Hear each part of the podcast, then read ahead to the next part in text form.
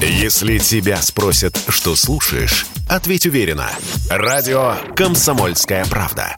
Ведь Радио КП – это самые оперативные и проверенные новости.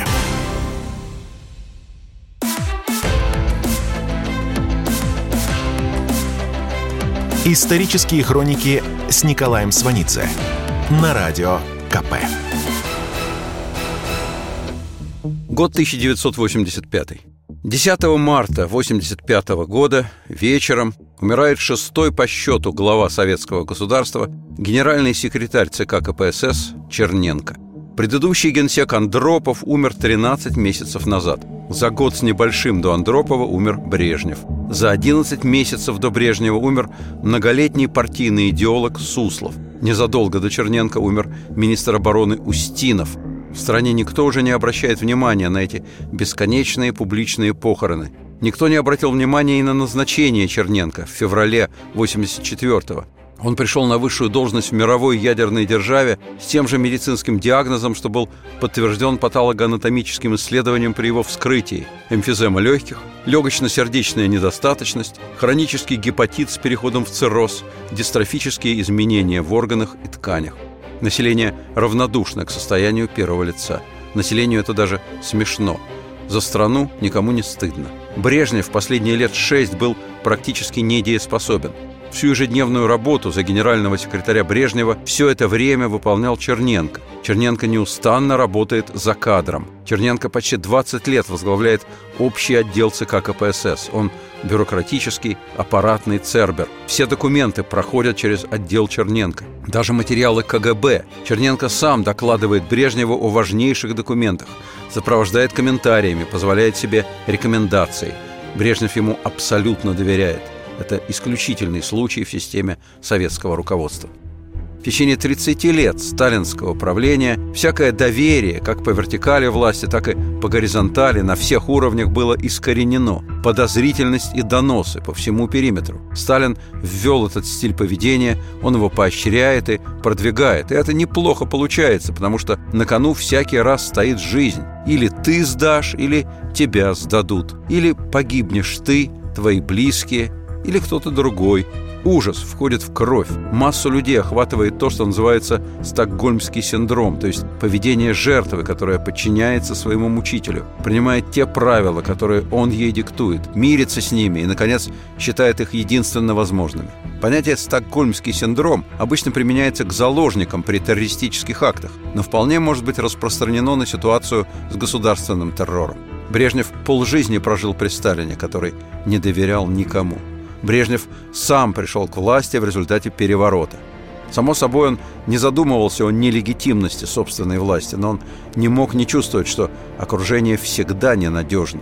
Несмотря на это, а может быть, вследствие этого, он рискнул приблизить к себе человека, с которым он когда-то познакомился в Молдавии и которого вывез в Москву в конце 50-х. В этом смысле лично Брежнев практически антисталинист.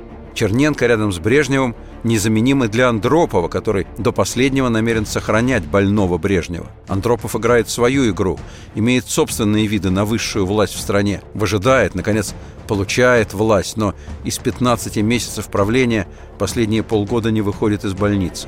Так что больной Черненко в качестве главы государства – это ничего, это нормально – кстати, Черненко замещал Андропова всю вторую половину его генерального секретарства и вел вместо него заседание Политбюро. После смерти Брежнева Черненко, конечно, был не конкурент Андропову. У Андропова в активе 15 лет председательства в КГБ плюс связка с министром обороны Устиновым. У Черненко только то, что в последние годы дал ему лично Брежнев. В 76-м он делает Черненко секретарем ЦК, потом кандидатом в члены Политбюро, потом членом Политбюро. Карьерный взлет резкий, но явно запоздалый. Брежнев умирает, союзников для большой игры у Черненко нет. Но тут и Андропов умирает. Власть достается Черненко как второму человеку в партии. Член Политбюро Гришин скажет – у нас в партии существует преемственность в передаче руководящих постов, и это очень хорошо. На похоронах Андропова Черненко возглавляет похоронную комиссию. Население в курсе незатейливой избирательной системы. Кто главный на траурной церемонии, тот и возглавит страну. На похороны Андропова приедут некоторые европейские лидеры, которые полутора годами раньше не посетили похороны Брежнева. Например, премьер-министр Великобритании Маргарет Тэтчер. Но дело тут не в Андропове, а в том, что на смену Андропову идет Черненко, последний из советской верхушки сталинского призыва. И совершенно больной, а значит, самое время ехать в страну, где вот-вот начнутся события мирового масштаба. Маргарет Тэтчер – с присущей ей дотошностью перед поездкой в Москву просматривает изданную в Англии книгу Черненко «Статьи и речи». Книга совершенно бесцветна. Личная встреча Тэтчер с Черненко после похорон будет более окрашенной. Помощник Черненко Прибытков вспоминает встречи нового генерального секретаря с иностранными гостями. Перед каждым выходом к иностранцам Черненко мобилизовывал все внутренние силы, изо всех сил старался казаться бодрым, энергичным лидером. Давалось ему это нелегко – это вообще первый личный внешнеполитический опыт 73-летнего Черненко.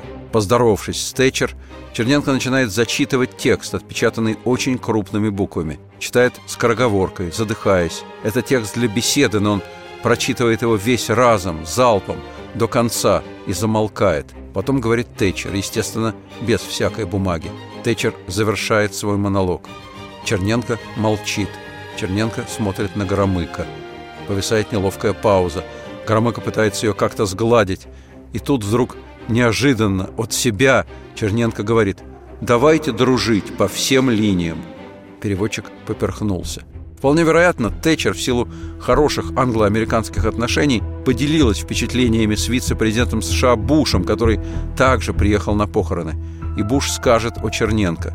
У него потенциал сильного лидера и чувство юмора – если серьезно, Черненко настолько зримый символ вырождения системы, что даже внутри страны, которая совершенно равнодушна к происходящему наверху, на массовом уровне появляется ощущение неизбежности и близости перемен. Правда, каких именно, никто не представляет. Ни в стране, ни на Западе никому не приходит в голову, что падение системы и исчезновение СССР – дело нескольких ближайших лет. Андропов в бытность генсеком на одном из документов сделал совершенно беспечную заметку. Сейчас уже стоит подумать о предстоящем, грядущем 2000 годе. В 1983 году на заседании Политбюро была создана специальная комиссия по проблеме 2000. Возглавить эту комиссию умирающий Андропов доверил умирающему Черненко. Предыдущие генсеки, Брежнев и Андропов, оставили Черненко в наследство и более насущные проблемы – кособокую, военизированную экономику, живущую на нефтяных деньгах, закупках зерна и мяса в капиталистических странах и промтоваров в соцстранах. Советский ВПК получает последнее наслаждение от гонки вооружений США. Андропов за 13 месяцев правления вышел на прямую конфронтацию с Соединенными Штатами, что абсолютно отвечало интересам военно-промышленного комплекса. Реальные проблемы экономики Андропова не интересовали, он полагал, что они могут подождать. Кроме того, Черненко достается афганская война, которая крайне непопулярна у населения. Кроме того, Черненко по наследству переходит проблема Польши, которая с 80-го года сильнейшая головная или зубная боль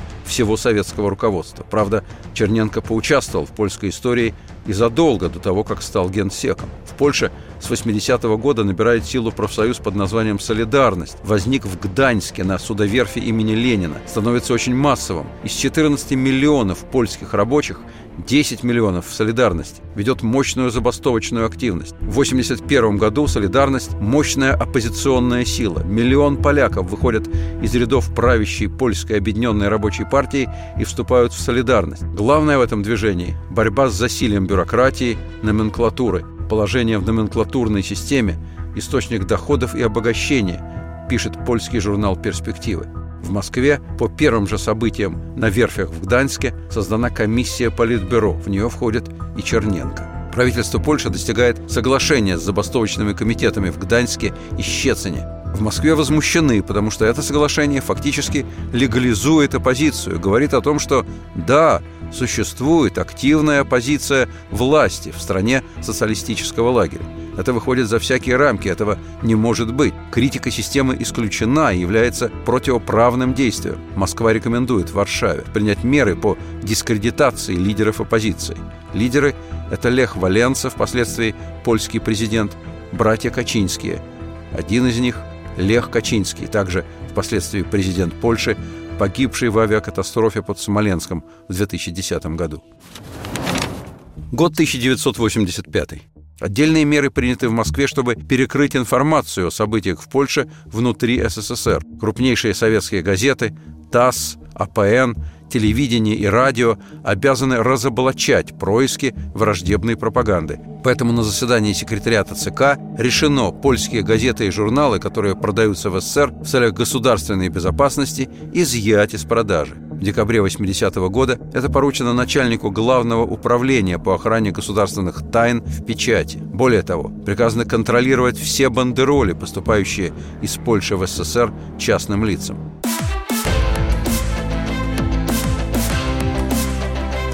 Исторические хроники с Николаем Сванидзе на радио КП. На очередном заседании Политбюро Брежнев называет события в Польше полным разгулом контрреволюции, а участников оппозиции в количестве 10 миллионов человек врагами народа. На Политбюро звучат предложения переодеть польских военных в штатское и запустить их в рабочую массу. Глава МИД Громыко говорит, что нам нельзя терять Польшу и нужно иметь в виду введение чрезвычайного положения. Затем на повестке дня появляется вопрос о многосторонней интернациональной помощи социалистических стран Польше. Когда этот вопрос будет поставлен перед польским руководством, Москва получит отказ. Руководство Польши знает, что такое интернациональная помощь. Это ввод войск. Так было с Венгрией и Чехословакией. И категорически против. В Польшу направляется делегация во главе с заводделом информации ЦК Замятиным. Выводы доложены на Политбюро. Профсоюз «Солидарность» является политической партией. Польская молодежь охвачена дискуссией о путях развития Польши. Работающие на телевидении в основном сочувствуют солидарности. Через две недели министр обороны Устинов скажет, что кровопролития в Польше не избежать, и если этого бояться, то надо сдавать позицию за позицией, и так мы придем к потере завоеваний социализма. Устинов человек военный и не скрывает, что под завоеваниями социализма имеет в виду контроль над странами Восточной Европы, включенными после войны в сферу влияния СССР.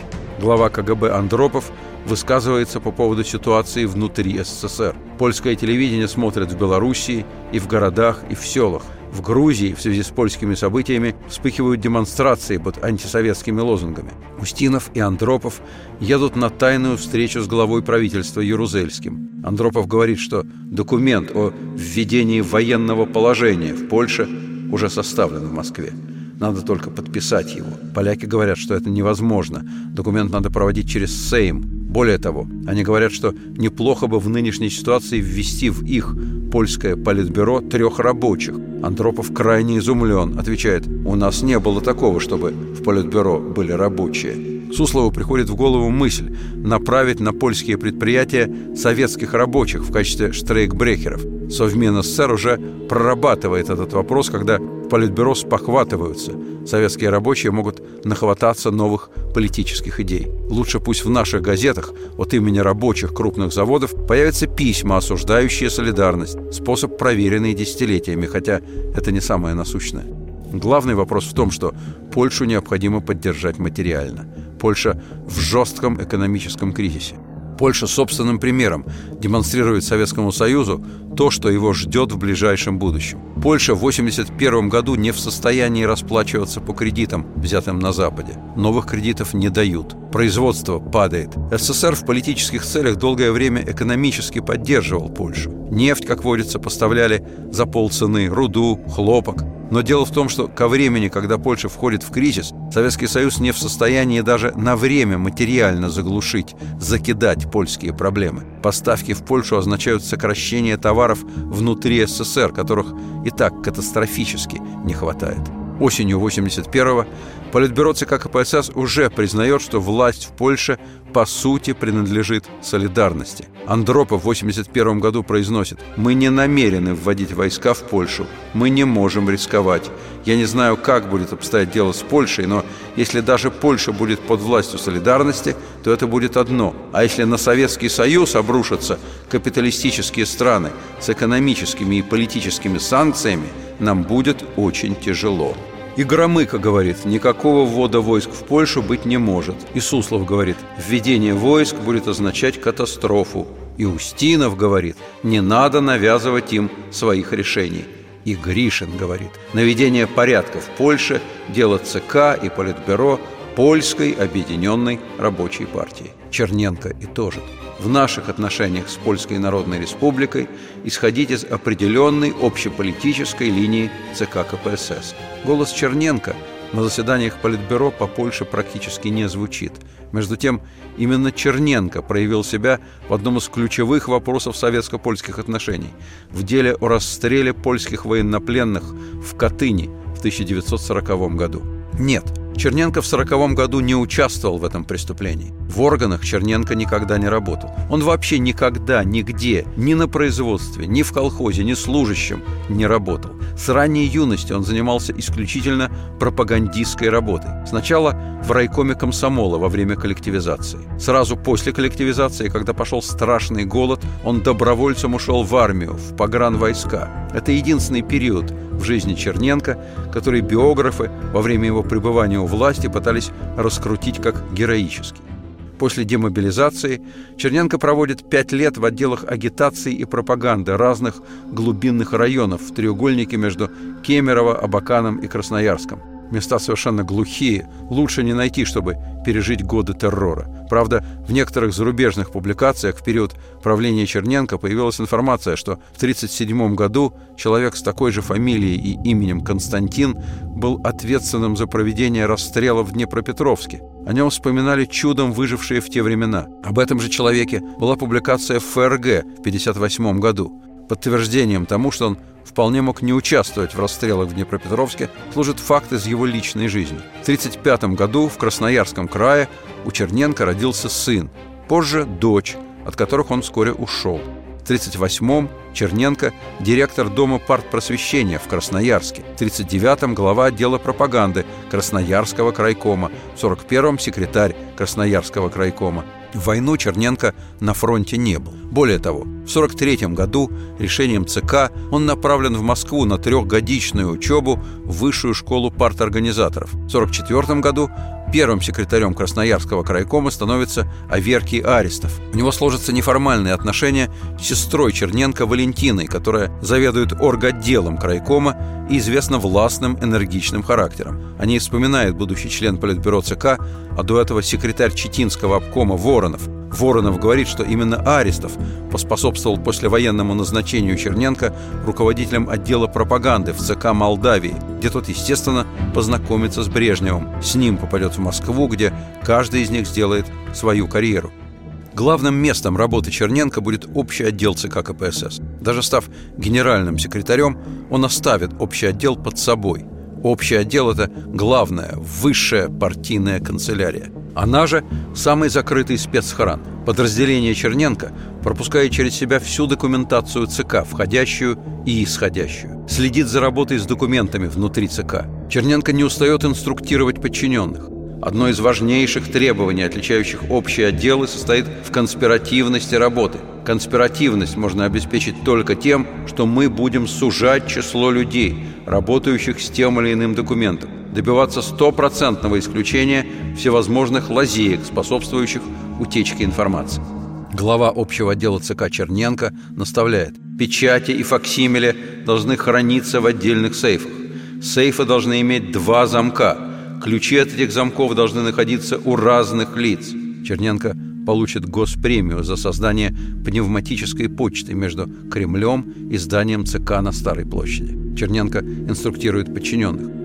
Никто и никогда без особых на то указаний не должен давать справки о том, кто и как голосовал. Голосование и другие документы, к которым имеют отношение секретари ЦК КПСС, члены Политбюро, кандидаты в члены Политбюро являются абсолютной тайной. Эта формулировка для него совершенно естественна. Он с ней безоговорочно согласен. Он любит эту формулировку. Все, что происходит на самом верху, абсолютная тайна. Вскоре за подписью Черненко даже выйдет книга под названием «КПСС и права человека», а также книга «Вопросы творческого развития стиля в работе партийного и государственного аппарата».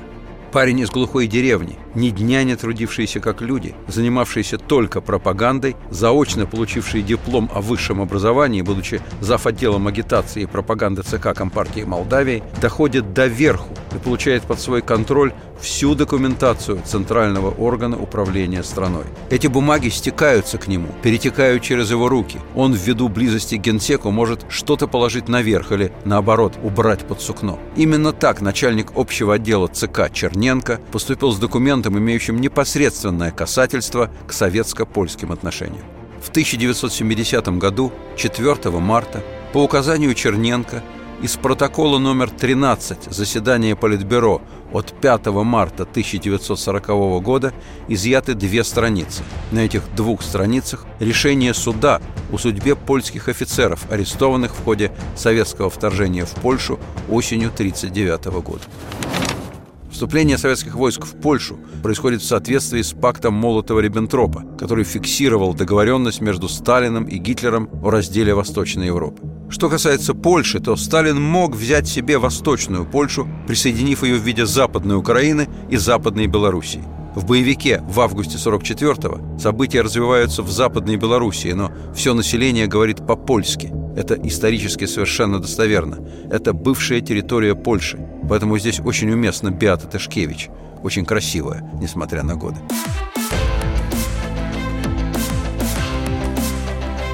Исторические хроники с Николаем Сванидзе на радио КП.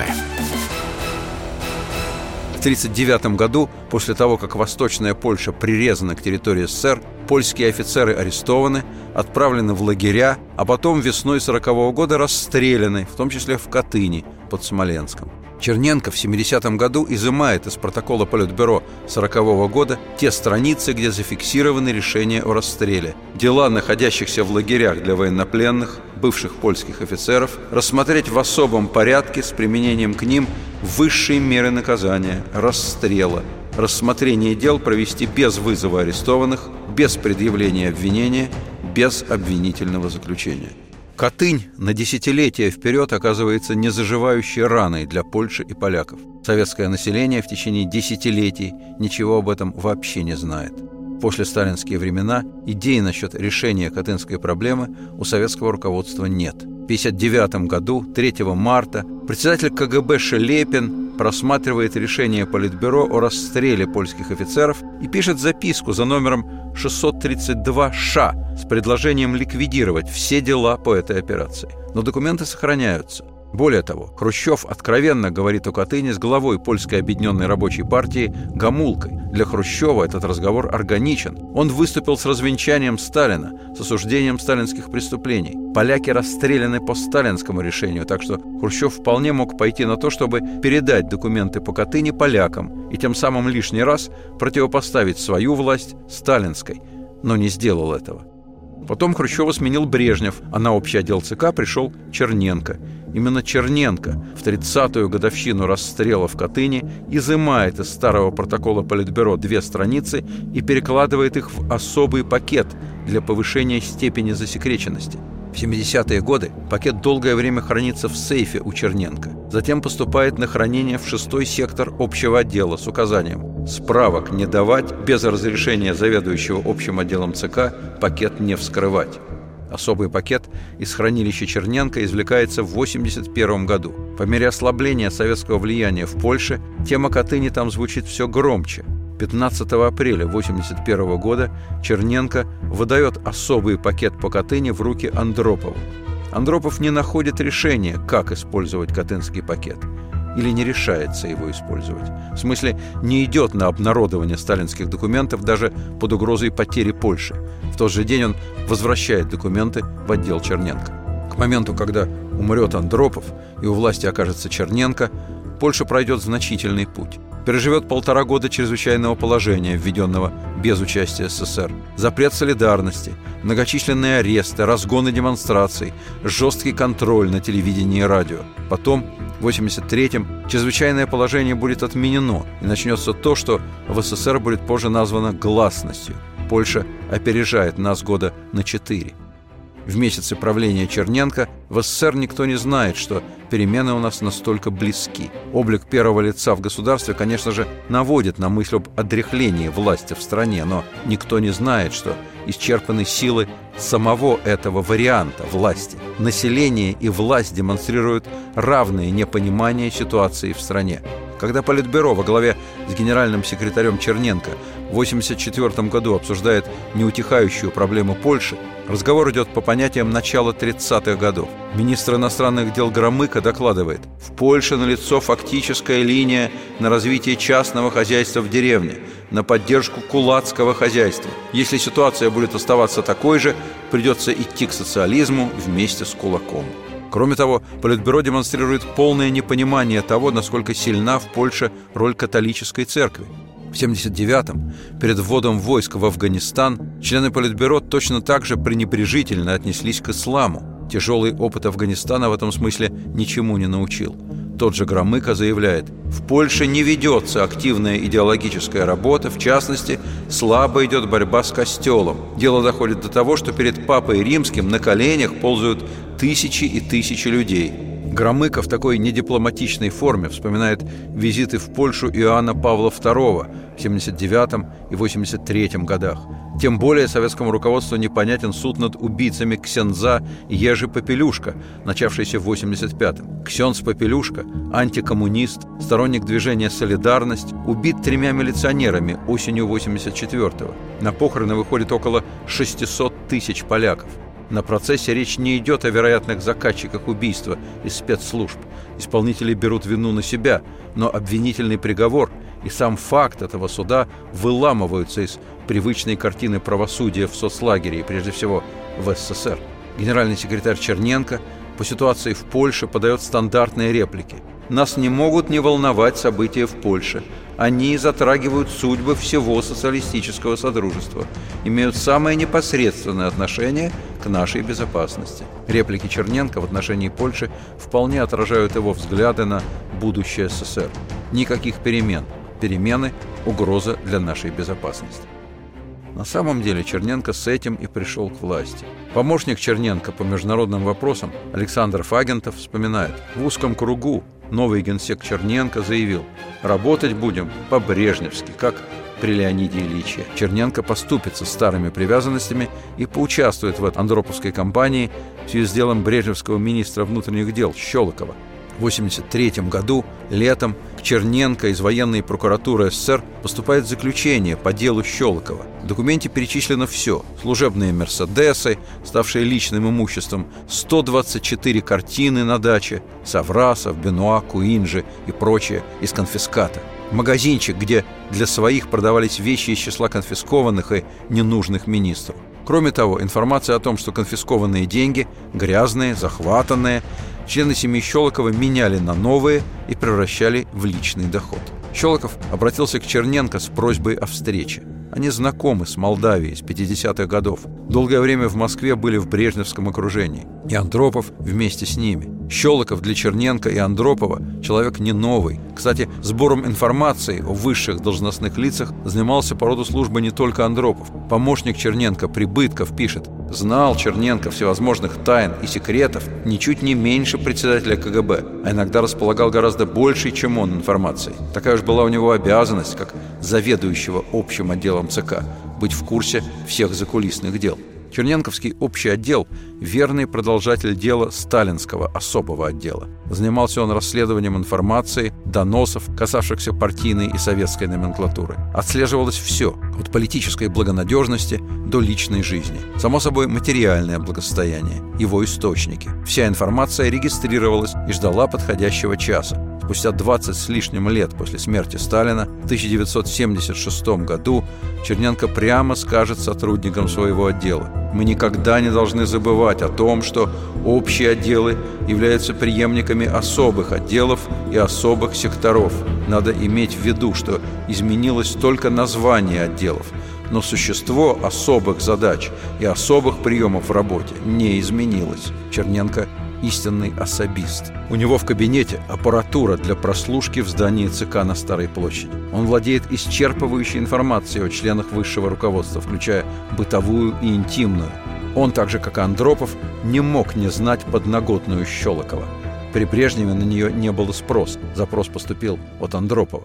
Черненко принимает Щелокова по его просьбе. Они говорят несколько часов. Щелоков еще не ушел, когда Черненко вызывает в кабинет своего помощника Прибыткова. Прибытков пишет. Черненко решил показать мне Щелокова, так сказать, живьем. Щелоков был в мундире, увешанном наградами. Ордена тонко тренькали при каждом его неуверенном шаге. Тот же Прибытков пишет. Когда Щелоков застрелится, известие о его смерти не произведет никакого впечатления на Черненко. История с Щелоковым свидетельствует о всеядности Черненко и способности к самосохранению, которая совершенно не зависит от состояния здоровья. При этом его личные пристрастия действительно описываются формулой «при мне будет, как при Брежневе». Он говорит привилегированному правящему чиновному классу «Не бойтесь, вы все останетесь на своих местах». Брежнев не устраивал кадровые чехарды, и я не буду. Я не забыл сталинские времена, когда ответственных работников отстреливали и сажали, как каких-нибудь крестьян и инженеров. Брежнев дал вам спокойно вздохнуть, освоиться на местах, в областях, районах, покрыться жирком. По мысли, это совершенный возврат к концу российского XVIII века. Вы останетесь полными хозяевами на своих землях, со всеми людьми на них. Формулировки екатерининских времен привилегированному сословию принадлежат не только земля и люди на ней, но и фабрики, и заводы, и недра. Последнее станет особо актуальным для советского чиновничества в самом ближайшем будущем, когда в конце 80-х годов в СССР начнется первая и главная номенклатурная приватизация. Ко времени Черненко партийная и промышленная номенклатура уже является фактическим хозяином в экономике. Абсурдная, перекошенная, дефицитная экономика выковала жестких бизнесменов из руководителей обкомов, райкомов, отраслей и предприятий. Производство хоть как-то вертится на их личных связях, неформальных контактах, на умении урвать бюджетные деньги и просто на коррупции. Эти люди давно не нуждаются ни в какой идеологии, зато по-хозяйски умеют ладить с рабочими. Они готовые собственники. Они только ждут возможности легализоваться по праву самого сильного в стране. Консерваторы вокруг генсека ощущают, нутром чуют неотвратимость перемен, взрыва. При этом наиболее либеральные в аппарате ЦК катастрофизма не испытывают и говорят о совершенствовании социалистической демократии, о необходимости мощного ускорения в экономике, научно-технической модернизации. Несколько раз им удается протащить эти слова в тексты речей Черненко. Это важно в стране, которая привыкла реагировать на слова, знаки, поданные сверху. Но Черненко говорит скороговоркой, не акцентируя, задыхаясь. Даже интеллигенция никаких знаков не улавливает. Что касается населения в целом, то оно уже совершенно отчуждено от власти. То есть попросту плевать на нее хотел. В своей последней речи во время последнего прихода в Кремль 7 февраля 1985 года Черненко оценит свое правление и выскажется о будущем, как он его понимает. Этот отрезок времени прошел у нас по-боевому, Думаю, что нам следует продолжить в таком же духе нашу работу, не выдумывая каких-то новых форм. После смерти Черненко из сталинского набора остается один Громыко. Он и назовет имя нового генерального секретаря. Новые формы, которых так не хотел Черненко, появятся неожиданно, с той стороны, откуда их никто не ждал. 1 мая 1985 года утром генеральный секретарь ЦК КПСС Горбачев – стоит на мавзолее. Все стандартно. Нестандартно было накануне. Дело в том, что накануне вечером он с женой пошел в художественный театр на Чехова, на дядю Ваню. Продолжение слушайте через несколько минут.